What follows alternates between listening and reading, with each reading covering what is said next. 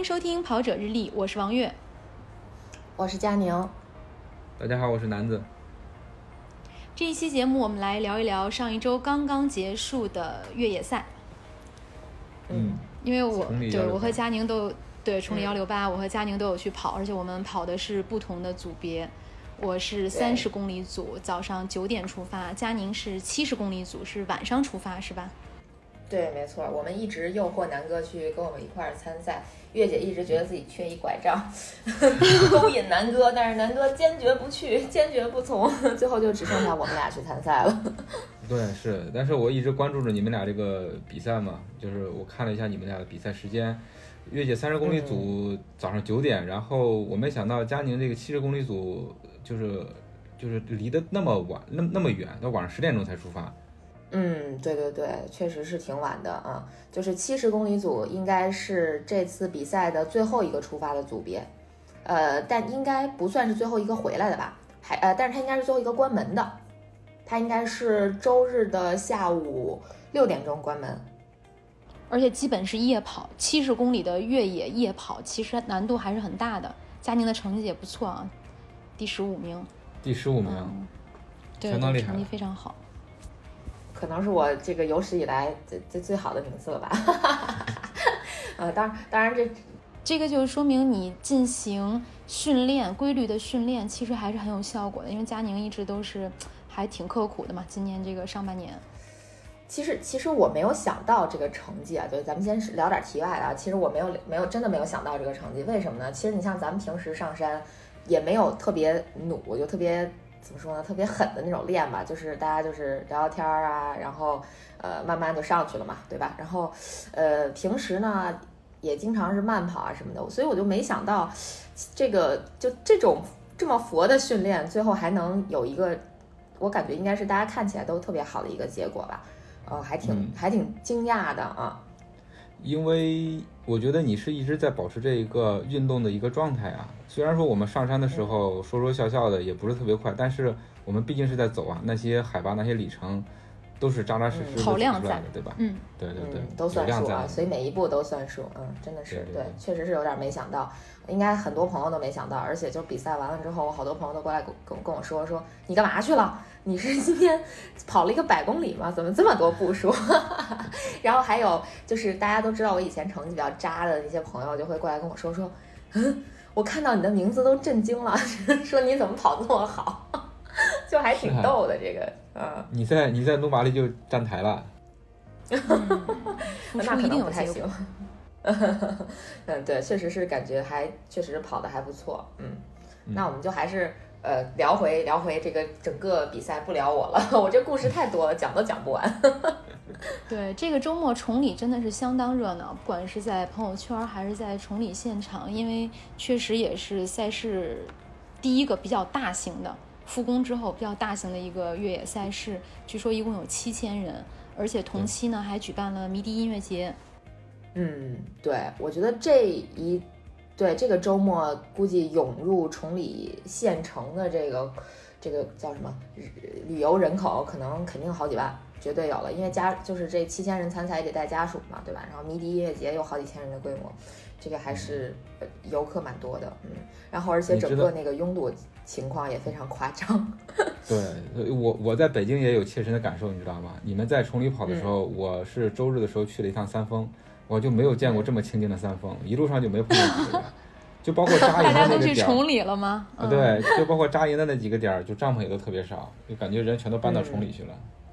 绝对是，绝对绝对是，真的绝对。北京我估计大半个越野跑圈都去崇礼参赛了，人家这么久没有比赛了，就大半年没有比赛了，大家这个训练的这个怎么说呢，还是需要释放一下的。而且特别逗，就赛前我们几个朋友聊天的时候也在想，也在讲，就说，呃，比赛的时候一定要压住，大家不要太兴奋，因为我怕冲得太猛受伤。就说一定要把自己这情绪控制好，前面慢慢跑，不然的话真的会很惨。但是崇礼政府也是非常有担当啊，因为这个现在在这种情况下办比赛，就当地政府是承担了最大的责责任。但是因为有这种担当，崇礼的整个的这个旅游经济，确实我们能够感受到啊，通过这一个周末被拉动了，非常热。嗯，嗯对，但是就是比较不好的一点，就是呃，先开始提出来，就是呃，我是说选手体验方面，呃，嗯因为今年崇礼应该是为了冬奥一直在修路或者做各种基础建设，整个崇礼县城一片修路，就是这个工地，嗯，然后所有的车啊都特别难走，人也特别难走。嗯呃，对，然后堵车是一方面，在一个道路特别狭窄，然后你跑的时候，跑回来的时候，那个那个烟尘又特别大，然后特别难受。哎，还有就是，比如说大家吃饭，我们一块儿聚在一起，呃，有一块儿吃个饭嘛，结果就有人开车导航导半天，根本导不到地方，呃，导航一直在让它绕圈圈，就因为所有地儿都在施工，根本过不去，特别麻烦。就这个确实是不是特别方便。嗯，那可能正好是赶上这个大间点儿工地。，对，希望这个大工地尽快竣工，可能后面就会给大家更好的感受了。就可能确实有刚才佳宁说的这个状况，你在我们可能去吃饭，有很多餐厅走着就能去，但是一路上就会爆的全都是土。嗯，嗯，对，现在这么严重了吗？我记得我冬天去崇礼的时候，哦，可能冬天的时候他们也不怎么施工，就感觉还不是那么明显。嗯，对，冬天太冷了，那个地它也不好敲嘛。这会儿正是正是这个大兴土木的好时机，所以这个嗯对整个这个崇礼县城，包括崇礼周边，要么修路的修路，修房子的修房子，哦，真的是一片乌烟瘴气。只有你进到山里之后，你才能感受到那种呃那种清丽吧。很多，但是我就是，但是总体来讲啊，崇礼的天气还是不错的。我有好多朋友到了崇礼之后都犯了鼻炎，还有我，就对，真的就一下鼻炎都犯了。就一个特别好玩的事儿，是因为我跟我师兄我们是开车去的嘛，然后他车里有那个呃面巾纸，就那种包装的一包一包的。他说他这个买车三年，一共就在车上用了六包纸，其中前面五包都是半年用完的。呃，然后最后这包是让我半天用完的，真的那个鼻炎就就一下犯的特别严重啊！就就就到了崇礼之后，可能会有这种情况，就是因为这个空气质量的这个这个变化啊，以及包括什么海拔的变化，好多人到了崇礼之后都犯鼻炎了。我认识好几个就是有过敏性鼻炎的，到那儿都犯。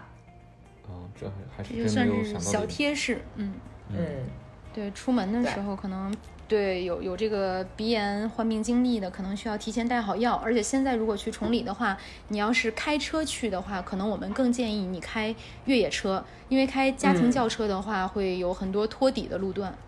没错儿，没错儿，就是不只是托底的问题，可能因为它那个修路，它路况特别复杂，还有很多坑啊、洞啊这种地方。然后我是听说有车就是，呃，我不知道是因为这个路面的问题，还是说别的什么问题，有两辆车应该是撞了，撞了之后可能据说还挺挺惨的，就还挺挺可怕的。所以真的确实是这次的感受是开越野车更好一些，越野车可能安全系数啊等等，在崇礼这块儿地方可能更好些。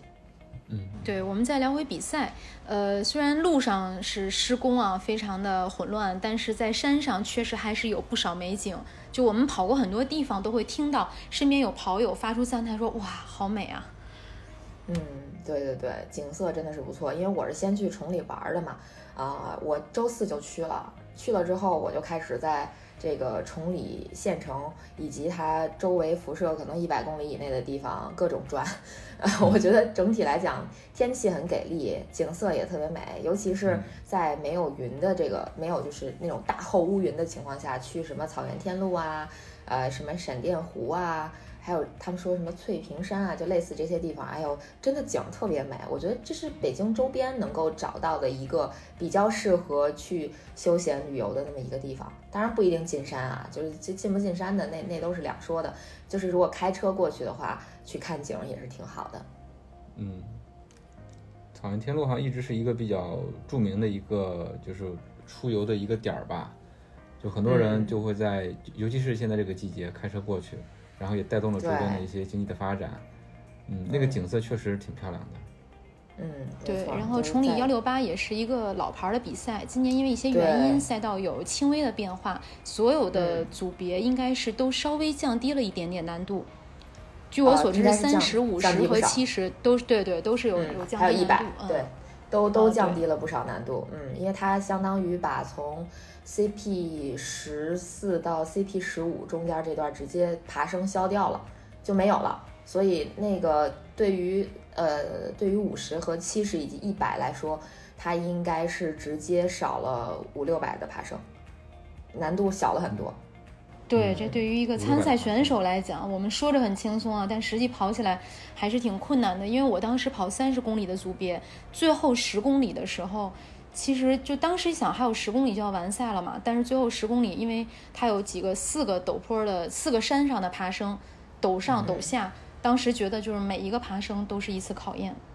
嗯，对嗯，崇礼的赛道这些年，就是因为我一共参加过两次 CB 幺六八的七十公里组，我上一次参赛应该是二零一八年的七十公里，啊、当时其实我就特别想吐槽，呃，因为我我我记得特清楚，那会儿确实能力跟现在比，可能就说的夸张一点，就是天壤之别吧。那次我应该其实是十八个小时完赛的。然后这次应该是十二个小时不到完赛的，就想差六个小时是一个什么样的这个水平差？当然海拔也差在那儿，但应该就算那海拔补回来，也得差差不多五个小时吧。那次就一八年那次，就我最想吐槽的一点，后来我听很多选手也差不多有这种共同的这种感叹吧，就是他到了离终点可能剩下，呃，应该是五十公里过后，他有一段爬升，就是我们一直说的这个绝望坡，它是那种土坡，然后又没有基本上没有可以用手啊去辅助的地方。如果说没有带杖能力又不行的话，那个地方真的特别难，因为已经跑了大概三四十公里之后，你那个腿就已经没什么劲儿了，核心力量肯定也不够、不够行了。对于就是水平比较差的选手来讲，那段儿就是要命，就特感觉特别危险。呃，那那次就一直在吐槽，然后这次听说也有一个坡儿，在这个路线图上，就我说七十 K 啊，就在路线图上感觉还好吧，就还行。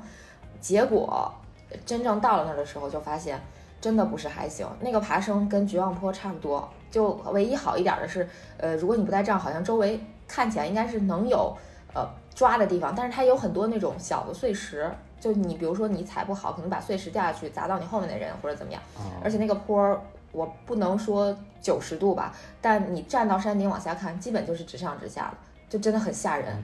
如果要是下雨，对，如果要是下雨，我真的不敢想象那个坡儿陡大概是什么样的情况。我觉得要比三峰妙峰山那段爬升要陡。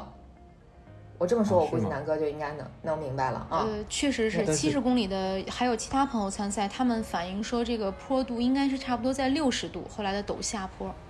哇，嗯，对，呃，陡上是那样，陡上比那个六十度肯定要，我觉得要比六六十度要再可怕一点儿，就真的是挺吓人的。你想我们这段多长啊？这段儿一一一一公里可能得有小一公里，哎呦，小一公里有没有一公里？可可能反正就是一公里左右吧。我我我不能说更长，但是确实也很长。呃，而且就是我觉得组委会特别有勇气的是，他这竟然在这个陡上的地方放了两个摄影师。我当时心里就是真的特别佩服那俩摄影师，他们是怎么上去的，而且还要在那个地方等着有选手过来，就更让人就觉得哎呀，好可怕呀！就太这这俩摄影师太有勇气，而且本身的这个能力好好强啊！我真的不能想象。就如果说这段陡上，比如说放在刚开始的部分，呃，我可能还可以理解，因为这样的话，你放在刚开始的部分，就大家都还挺有劲儿的时候，就可能不会觉得对，不会觉得很难啊，就觉得可能稍微有点难，你上去了，嗯，但是放到那那会儿已经六十六、六十五、六十六了吧？什么感觉就是真的就很崩溃。我其实还好，因为我说实在啊，说实话，我确实从头到尾都都走的还挺佛系的，因为我好像从那个最后一个 CP 点出来，我还跟你们说了是吧？我说我我说我怎么怎么怎么样怎么样，我还在群里跟你们聊天呢。我那会儿就是觉得啊，我只要完赛就好了，我没有没有特别多的那种就是不知道求胜欲还是还是好胜心，我其实还好了。然后那会儿就有一个小姐姐，她一直跟我就属于交替，她是我全程看见的唯一一个女选手。我后面又看不见女选手，前面也追不上人家尾灯，就有一个姑娘一直跟我上上下下的这么来。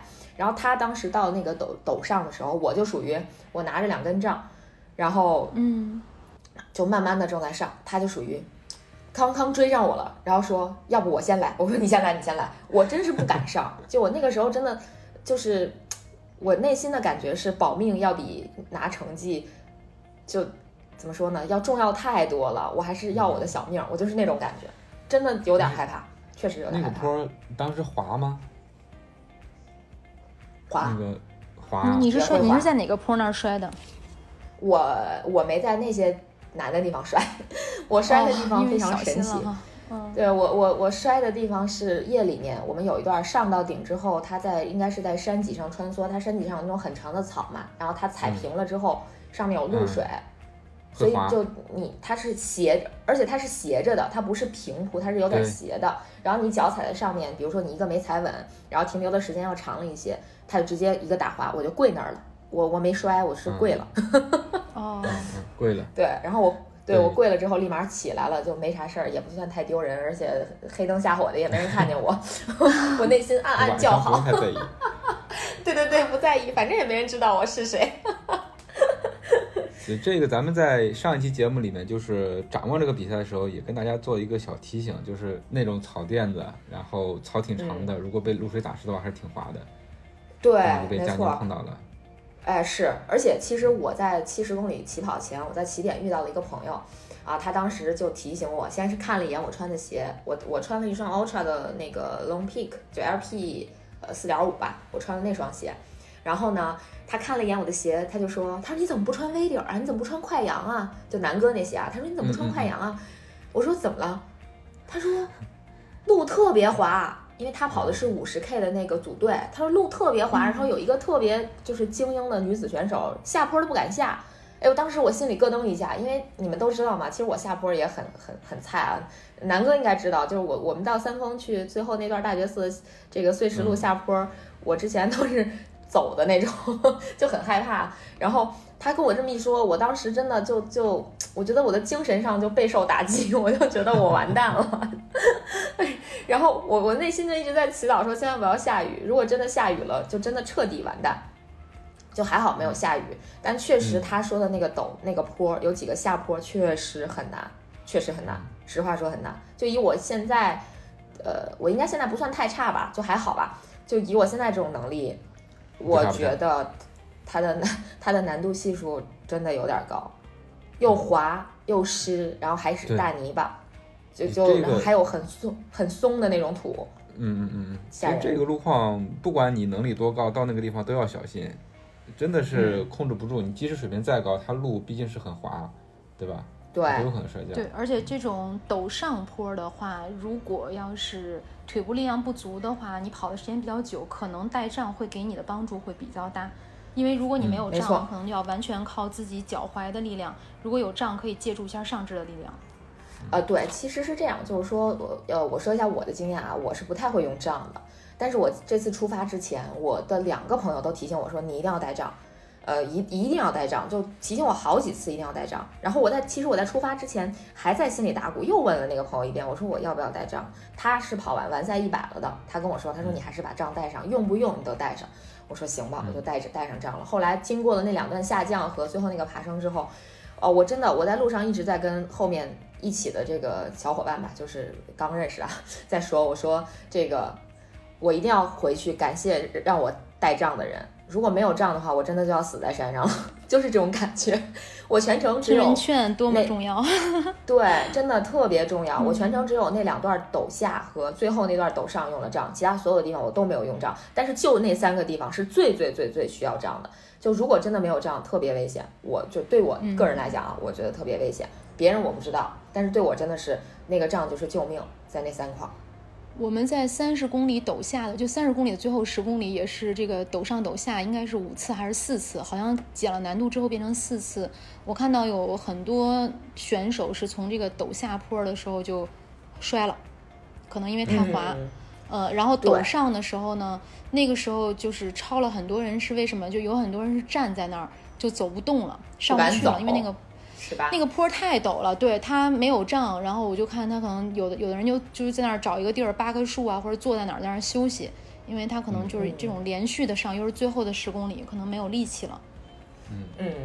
哦，我我大概知道，因为我在就我刚才说我那个朋友在终点的那个地方，他跟呃起点那地方，他跟我讲说那个下下坡上坡特别难的时候，他当时就说，他说他看到很多三十公里的人，呃，就或者他听说有些三十公里的就在那个陡上陡下的地方不敢下，还不敢上，就坐那儿哭，还说是大男，这就是一个男的，好多男生然后对很多男生停在那里，我在那儿大约可能我最后十公里其实走的也很慢，但是在那儿大约得超了得有二十个左右男生，就是停在原地对，然后他这么一说，给我说的，我觉得还挺挺吓人的。我说这这个这个男生都这么害怕，我一个又怕上又怕下的人，肯定更害怕。哎呦，确实是挺挺那个挺难的。有就这个崇礼的赛道，你要说平均到整体来讲，你像七十公里，它只有两千八百多的爬升啊，这是组委会说的两千八百多的爬升，但是我自己的记录大概有三千一的爬升。应该是有三千一，就我我的手表记录。三十公里的爬升，我的手表记录是一千一百多。啊，那差不多。三十公里官方的爬升就是一千二。哦，那差不多。我那个，对我那个，我七十的话，赛前他最后调整赛道调整完了，说是两千八，但是我我的两段记录记下来，总体的距离应该是多了，就大概应该在七十二左右，七十二到七十三，然后爬升应该是三千三千一。我我的手表记录是这样，我不知道别人啊，但是我跟几个小伙伴讨论了一下，他们也觉得距离应该是不止七十，就是因为调整后的赛道说是七十点一嘛，他们好多人都稍微长一点，都至少三十公里两公里也是三十多，对对，关键问题是最逗的是什么呢？就是我们觉得长的地方就是最后那两段儿。就是从 CP 十四到 CP 十五和 CP 十五到终点这两段，我们都觉得长了。那段，而且有一段是路跑，按理来说路跑手表不会记错吧？手表就不会误差特别大吧？所以会说那段差不多有七点九，但是我们很多人手表那段记录都有九，都要多一公里多。这个可能就是因为越野赛它的这个里程就没有那么精准啊。我们跑三十公里，在所有的山路结束后，应该大约是还有几公里要回到终点。当时这个路就是断的，是一个几米高的一个跳崖，对，就就就得想办法下去。对，经而且我们在整个比赛过程中，我当时找了，因为我我我当时腿已经受伤了嘛，就直接跳肯定是不能跳，跳下去腿就断掉了。找了一个电缆线顺下去的。就因为你要不然要绕的话，他们我看也有人有女生不敢下下不去，他们在附近绕，但我不知道要绕多久才能绕走，就绕开这个跳崖。就比较直接的方法就是你跳下去，然后到马路对面再继续往前跑。而且在这个越野赛，对中间也有很多很危险，它也有很多那种大石台儿，然后这个路反正你要绕，可能是没有什么绕的方法，就得从这儿翻过去跳下去，一两米高吧，就有一些跳崖式的路，嗯。对啊，那感觉这个这个路段有点不合理啊，对吧？你至少有一个提示，或者说有一些保护措施。你比如说在上面续根绳下来，可以蹬着这根绳往下走。那你直接就是一个断崖，而且，呃，我不知道之前有没有说明啊？那这样的话还是挺危险的。没有，嗯，没有说明。我们跑到那几个地方，我我记得应该是有小跳有两处，然后大跳有一处，一共三处是就是没有路可以走了，就到那儿就断掉了。那就相当于小断崖。但是看。对小断崖，就是这个，可能它越野赛里面还融合，嗯，对对，我我是不是我是觉得这个是不是组委会就这一段没有兼顾到啊？可能他们勘探完路线之后，然后这一段到后面有有了一些变化。按道理说这么高的一个小断崖的话，怎么也要跟说一下，或者说做一些保护措施才对。对，非常危险。就在最后一个断崖的时候，然后还有摄影师蹲在这个非常危险的断崖前拍照。就等着别人摔跤是吗？对，所以这个比赛，反正因为我也摔了嘛，然后很多人就是朋友跑这个比赛，可能都有受伤。对，可能还是需要更多的提示吧。希望组委会能够给更多的提示。嗯。啊，我不知怎么的，我我就就是你们在比赛的时候，我这边一直刷朋友圈嘛，感觉确实是挺多人受伤的。嗯。啊，你看到膝盖上啊、手上啊，然后。各种各种摔，脸上对幺六八，我看有一个男子选手的照片，脸上有擦伤。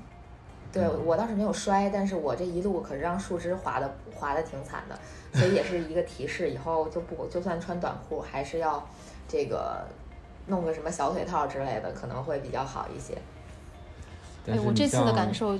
嗯，对啊，你像月姐摔的那小腿套也不行啊，她 正好是摔到膝盖了。哎，我没带护膝，如果我要带了膝盖就好。对我这是从我跑坡的时候嘛，因为下坡跑的比较猛，就以前确实是从来没有过越野路段能够跑到五分以里的，但是这次就是终于尝试到有部分的路段能够跑到五分以内了。嗯，腿平时也是训练不够，腿部肌量力力肉就是腿部的肌肉力量不够，然后遇到一些石头啊就闪躲，可能经验也是不够。但是我当时戴了小腿套，所以小腿就没有受伤，但是没有戴护膝，膝盖就受伤了。所以可能如果全身穿这种长袖长裤的压缩，就会好很多。嗯，月姐那个伤，其实我看着还是蛮触目惊心的，两块膝盖都都那个破的挺大一块的。然后我感觉你应该是好像是十乘十厘米的嘛，对吧？你好像对是从坡上 摔下来，摔下去的。你你的膝盖先着地，然后一然后胳膊，然后头，对。对对对，所以你这个膝盖那块伤的还是真。南哥是没有，对，南哥是没有看到现场。我是从酒店出来，直接要去那个找朋友去起点的时候，我看你月姐回来了，然后我吓一跳，因为他当时那个造型，对对对，就跟跟谁打了一个特别惨烈的架一样，脸上都挂了彩，就真的是 非常可怕。我我我吓一跳，真的是吓一跳，而且是披头散发的回来的。特别丢人。到终点的时候，因为当时还遇到了朋友啊，就丽萍姐他们都在终点，然后就当时想赶紧捂着脸就就回来，就不想就是想赶紧不想在终点有任何的停留，因为实在是太惨烈了。当时膝盖因为摔伤的面积比较大嘛，就一直在流血。我是在十十九公里快到第二个补给点的时候摔的，摔完之后呢还好，就是离医疗点近，直接进去就进行了包扎，包扎。嗯，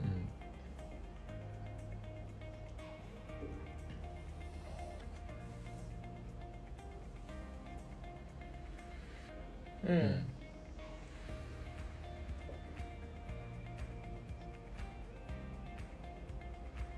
嗯。嗯，嗯，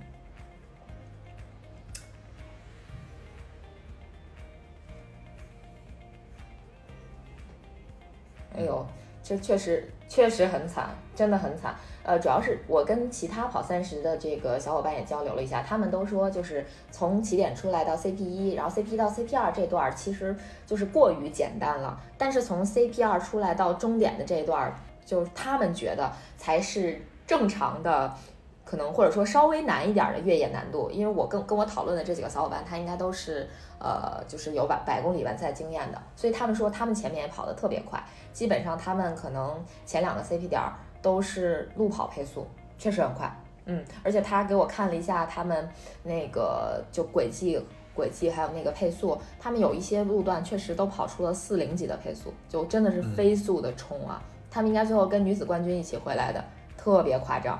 我我看到大家这个成绩也挺震惊的，因为我当时是干了一件就还挺挺搞笑的事儿。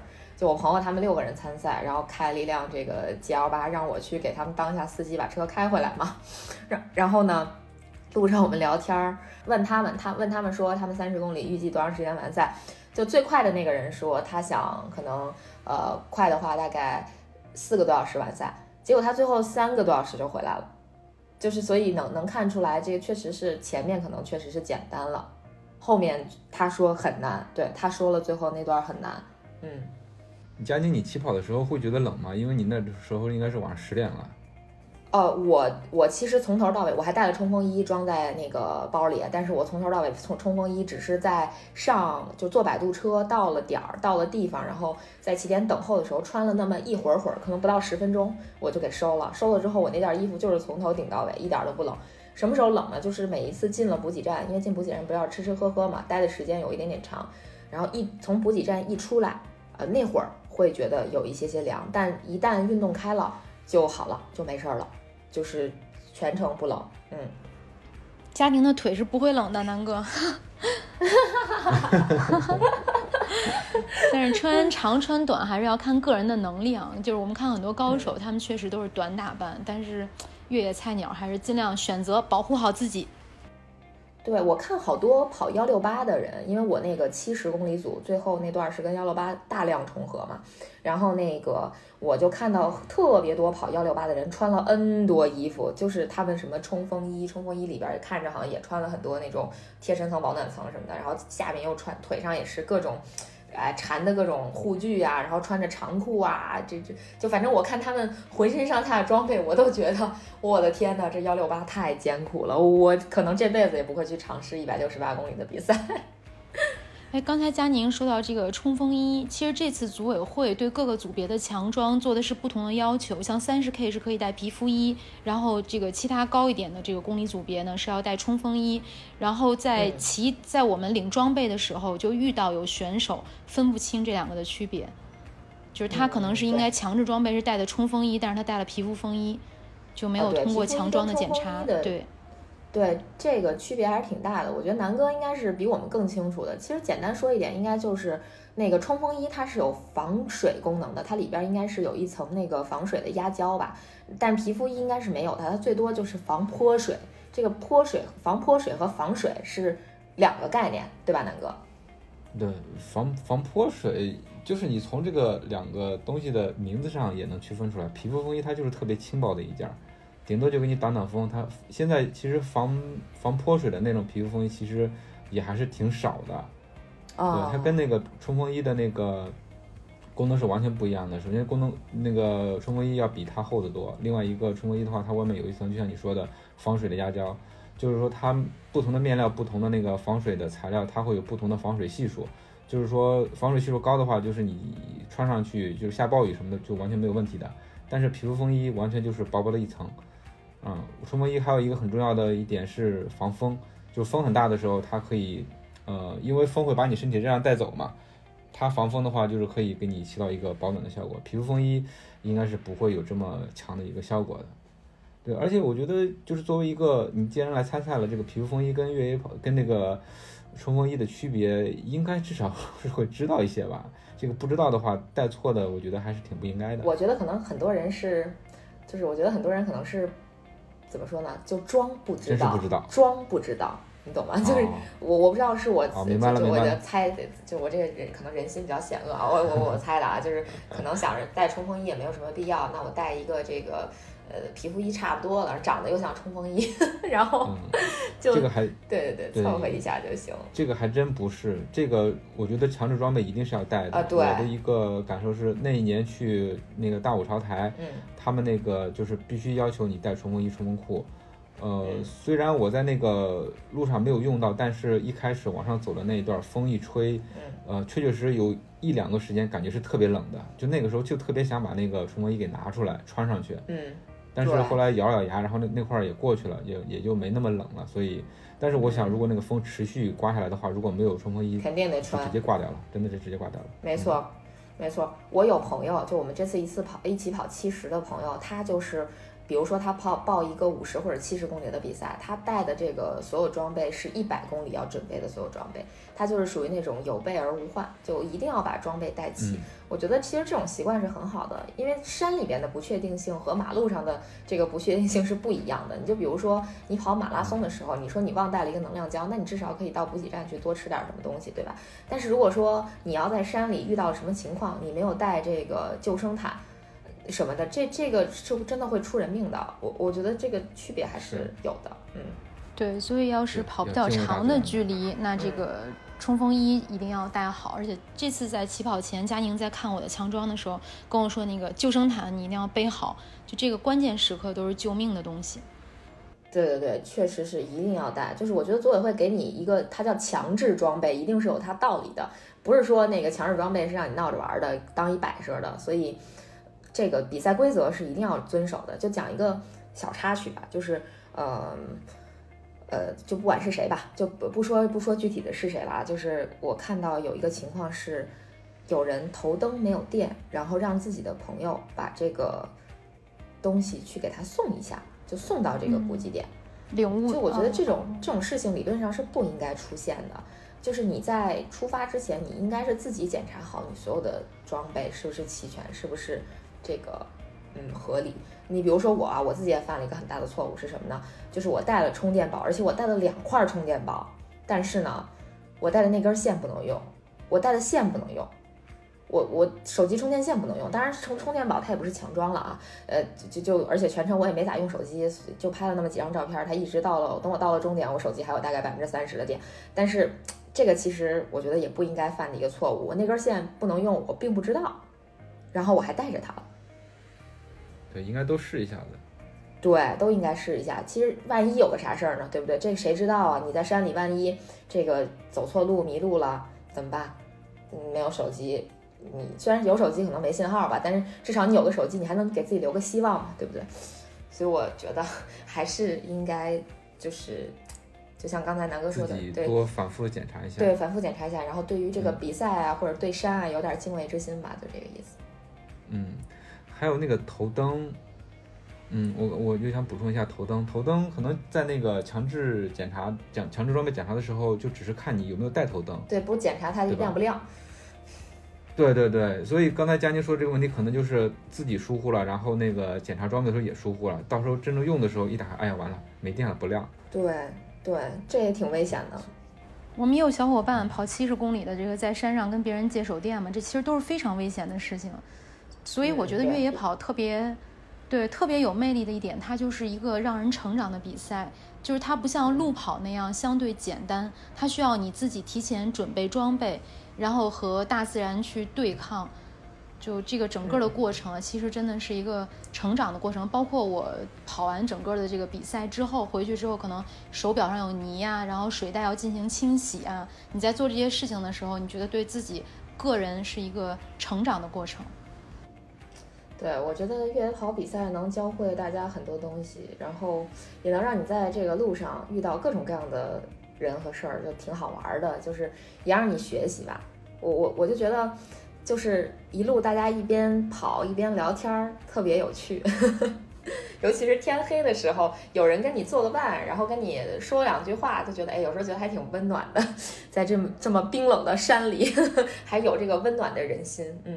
对，而且佳宁，你跑的这种长距离，我想你应该是不停的遇到新的伙伴，然后再告别，对，肯定说来不会一直在搭一个伴儿。嗯，对，真的说来惭愧，我本来是计划跟我的一个小伙伴至少跑到五十公里的，结果我从 CP 一出来没多久就把他给丢了，然后在 CP 二又遇见了另外一个小伙伴，就我们都是之赛前认识的啊，一起坐车过去的。又遇到了另外一个伙伴，结果 CPR 出来没多久，我又把他给丢了，然后这应该他们惭愧啊，是你太快。对，然后后来到了 CP，我忘了到了 CP 几，然后遇到了一个就是能力非常强的，我们也是赛前一起坐车过去的一个小哥哥。然后呢，呃，他是我遇到他也特别逗，他是半夜特别困，他就站在树林子里在那休息。我一看他帽子，我认出来他，然后还拍了他的肩膀。最后我就最后我就这个，最后他又追上了我。然后他在哪儿追上我的呢？他在一个就一条很湍急的。河流要过那个河的时候，他追上了我，然后当时他问我说：“用扶我一把吗？”我说：“不用，我有杖。”我把杖拿出来，然后就用杖就是探着那个石头过去。那块儿其实也有点危险，如果没有杖的话，很有可能掉河里。但掉河里也不会有太大的危险，就是失身而已嘛，对吧？然后呢，我我当时就把杖拿出来怼着那个杖，呃，过去了。过去之后，我正满满心欢喜，心想：“哎呀，我有账，我没有鞋，没有湿。”然后我下一步康张，呃，踩进了水坑。我我的鞋又湿了，没有躲过去，也是非常惨。每对每次越野跑之后，那个鞋的状态都是很惨烈的。呃，对对对对对，刚才那个南哥也问我说：“你那鞋还能要吗？”呃，应该能吧，我待会儿扔洗，对我扔洗衣机里洗一洗，差不多的。得得洗好几水，告诉你，那呃个，对泥巴不是不光是你看见的那些，鞋沙拉子里头全都是洗衣机堵了。对，真是真是挺惨的，确实是我本来不不应该踩泥里的，但是我确实是踩了好几脚泥。最后我回到终点一看，我那个腿和我那鞋，我感觉我参加的是泥巴大赛，不是越野跑。所以还是挺感谢崇礼政府和组委会啊，能够在这个时间给大家办一场这么精彩的比赛。但是佳宁这边还有没有要吐槽的？可以给这个组委会提提意见。哎呦，这个怎么说呢？首先，这个领悟我应该是没啥可吐槽的，因为我去的比较早啊，人家没开门都是比较正常的。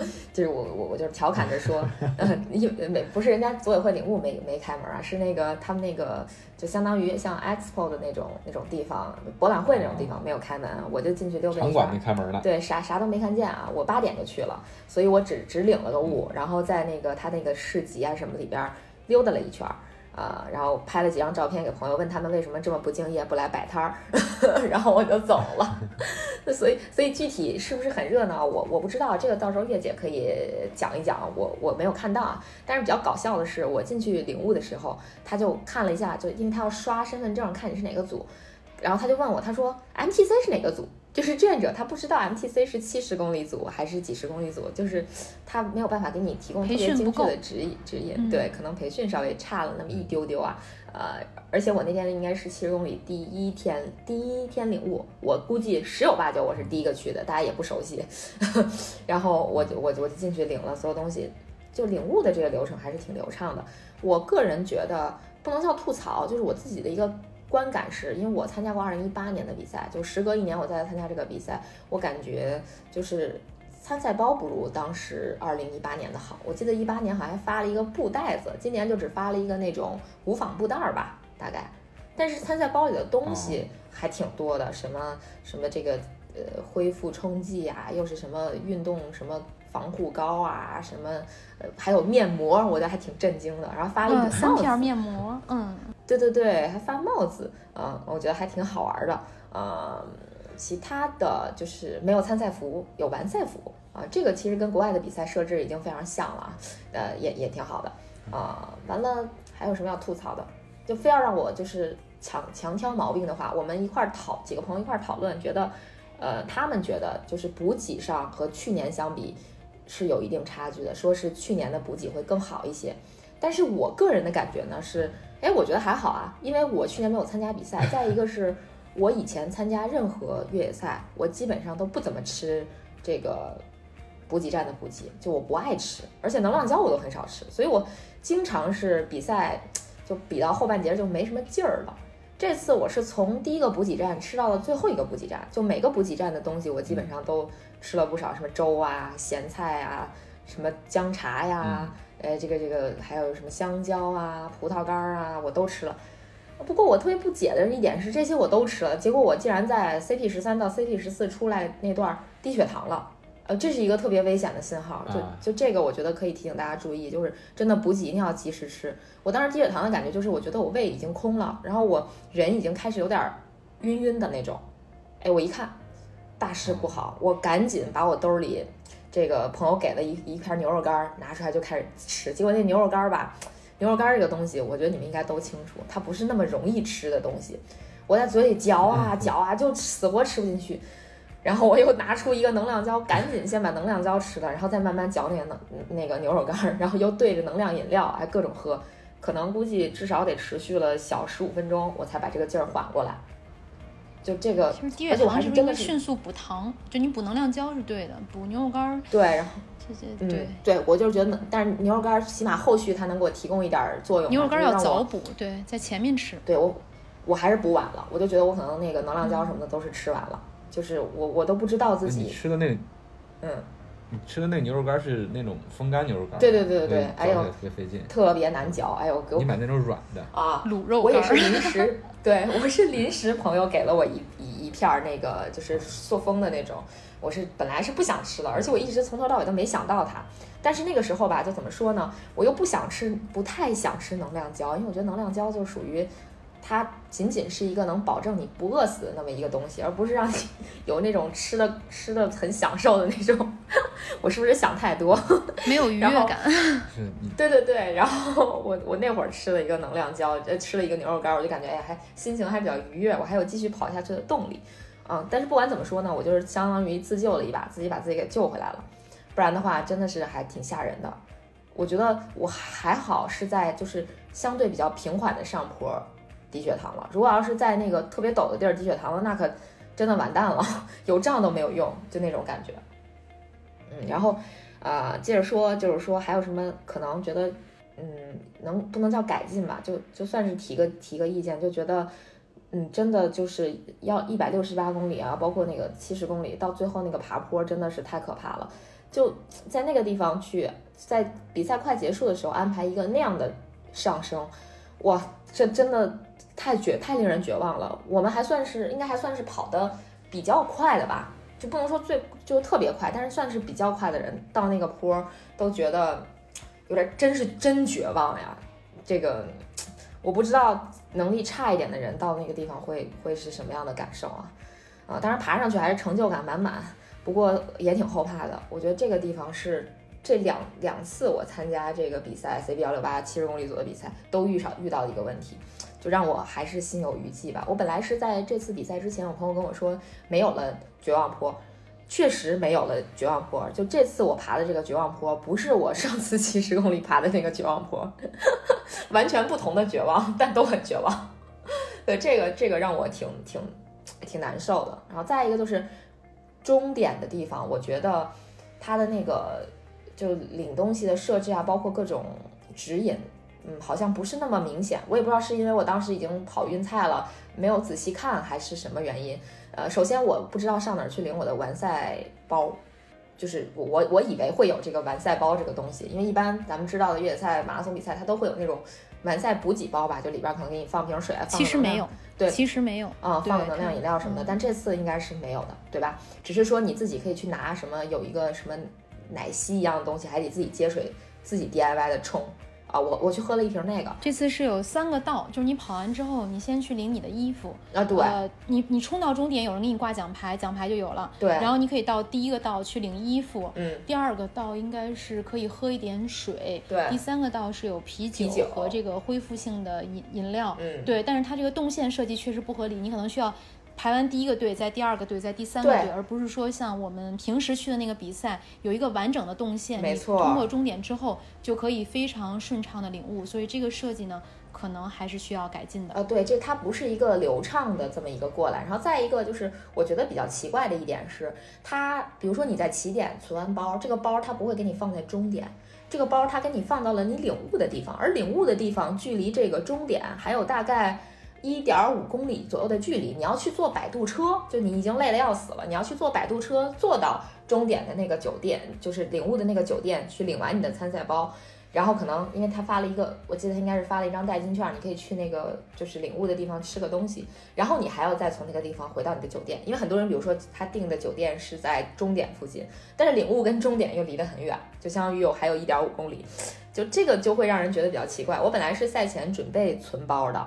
我心想，我我在那个终点可以放一双拖鞋，放一个毛巾，放一个干净的 T 恤，对吧？我还能，就是从终点走出去的时候，我还像一个人一样。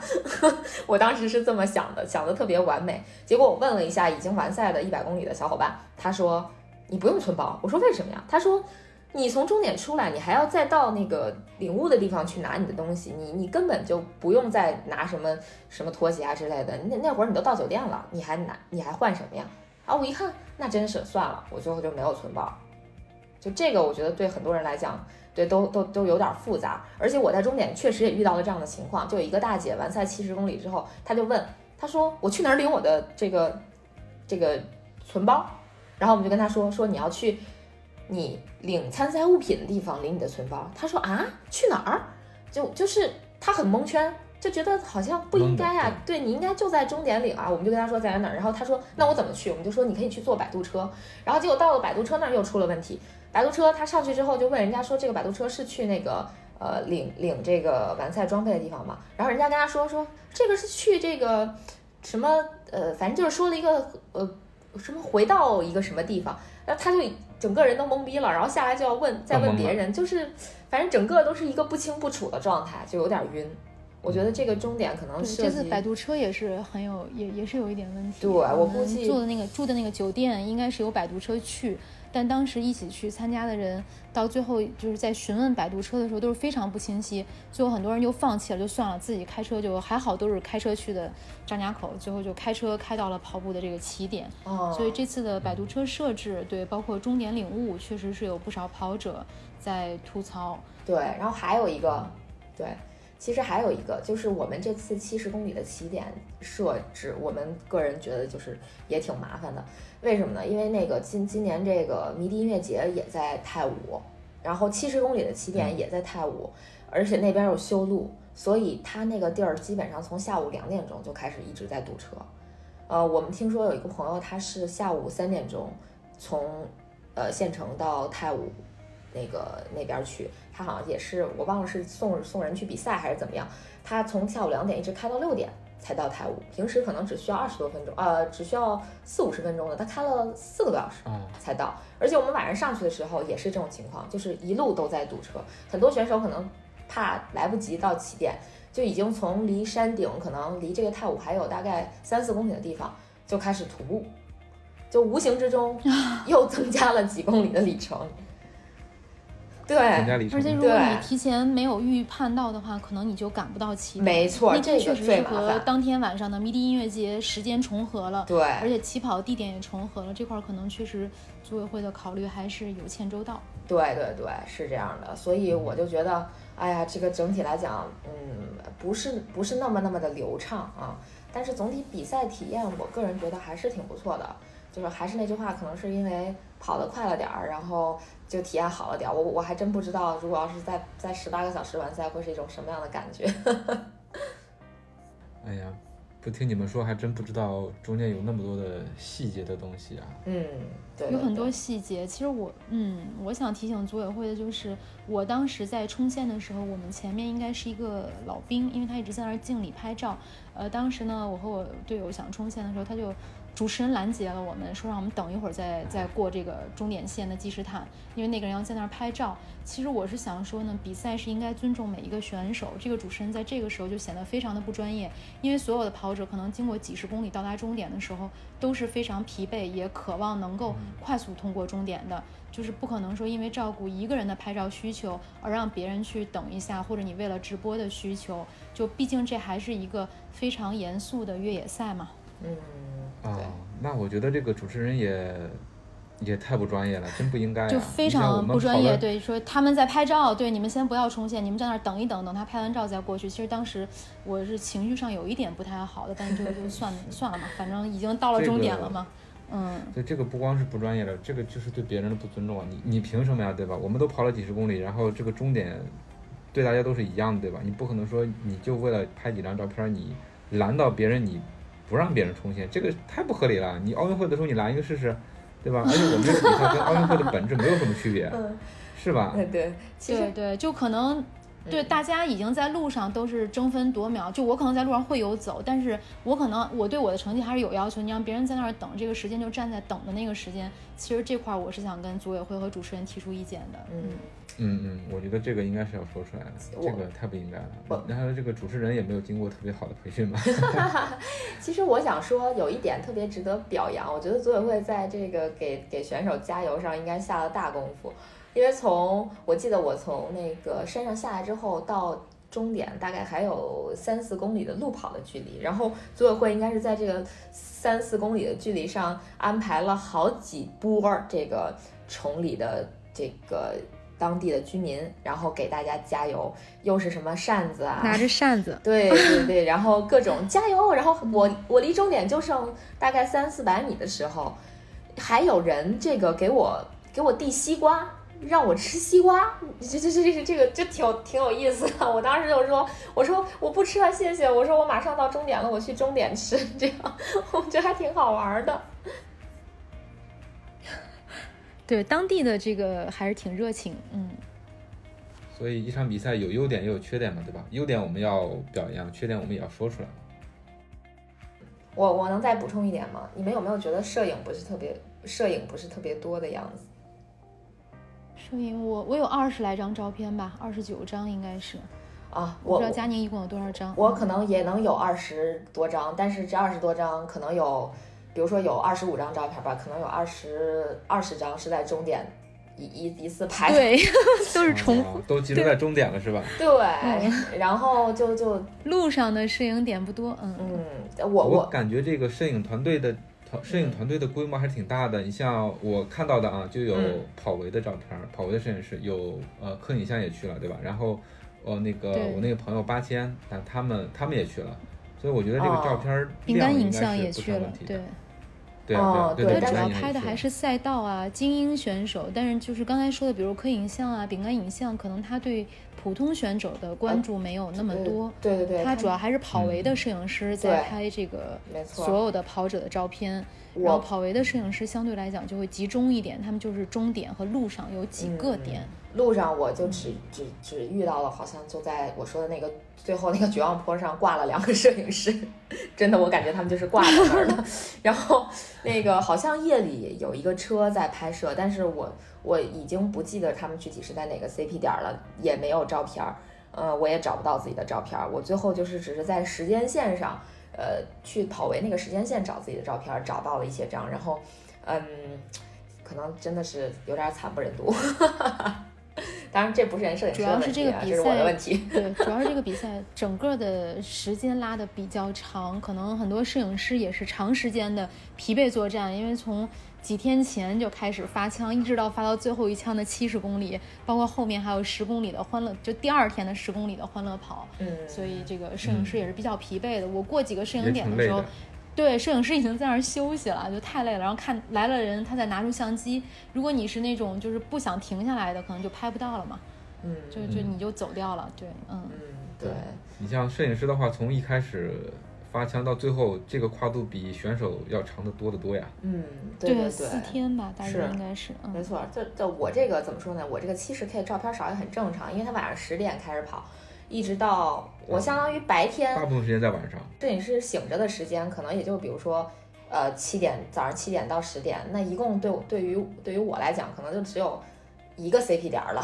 那我碰见几个摄影师少，也也是比较正常的啊。对这个我是可以理解的。晚上确实是没什么摄影师，晚上也不能要求人家通宵工作，而且黑不隆咚的，可能也照不出什么好照片。嗯。嗯，拍出来更惊悚。对对对，我终点的照片确实有些惊悚，怨我自己。但是不管怎么样，恭喜完赛！这就是以上我们对上个周末崇礼幺六八越野赛的总结。那我们这一期给大家的推荐呢，就是在夏天这个季节，其实崇礼呢是一个比较好的适合一家老小去度假的地方。对。自驾的话可能会更好一些，因为我看到很多就是京牌车在崇礼，就大家去走这个，就是刚才我们聊的草原天路啊，什么包括闪电湖啊之类的，就嗯，在天气好的时候，崇礼的景色还是挺美的，那种高山草甸呀，然后这个一个水泡子，然后这个这个这个山间公路啊，大风车啊，都真的特别好看，特别开阔。嗯，可以。可以去体验一下草原风光，而且那边也有一些美食，比如说羊肉很好吃啊，还有这个铁锅炖鱼啊，都还不错。那我们今天的节目就到这里了，感谢大家的收听。如果你觉得有料有趣，赶快订阅我们的节目，同时推荐搜索关注“跑者日历”微信公众号、服务号以及小程序。更多精彩内容